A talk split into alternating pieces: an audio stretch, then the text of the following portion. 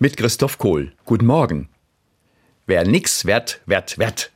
Auf Hochdeutsch, wer nichts wird, wird, wird. Diesen Satz habe ich schon öfter gehört. Ich finde es daneben, wenn so abschätzig über Gastwerte geredet wird. Ich kenne ein paar davon näher und weiß aus eigener Erfahrung, dass diese Aussage so nicht stimmt. Wer nichts wird, wird, wird. Damit ist gemeint, zum Gastwirt braucht man keine besondere Ausbildung und keine speziellen Kompetenzen. Wirt kann jeder werden, auch der, der sonst nichts hinbekommt. Das stimmt überhaupt nicht. Es ist zwar keine direkte Ausbildung dazu nötig, um Gastwirt zu werden oder ein Restaurant zu leiten, aber dazu braucht man Fähigkeiten auf mehreren Ebenen. Speisen und Getränke, Küche, Personalführung, Betriebswirtschaft, soziale und kommunikative Kompetenz, also menschliche Fähigkeiten, und noch dazu einen guten Riecher für vieles, vor allem für die Menschen, für ihre Bedürfnisse und für das, was ihnen gut tut. All das muss ein Wirt beherrschen, wenn sein Lokal gut gehen soll.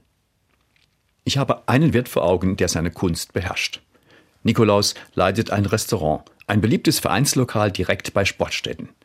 Es hat hunderte von Stammgästen, die zum Teil auch zum Mittagstisch kommen und dort ihre Familienfeste feiern. Nikolaus kennt sie alle persönlich. Und er geht auf sie zu.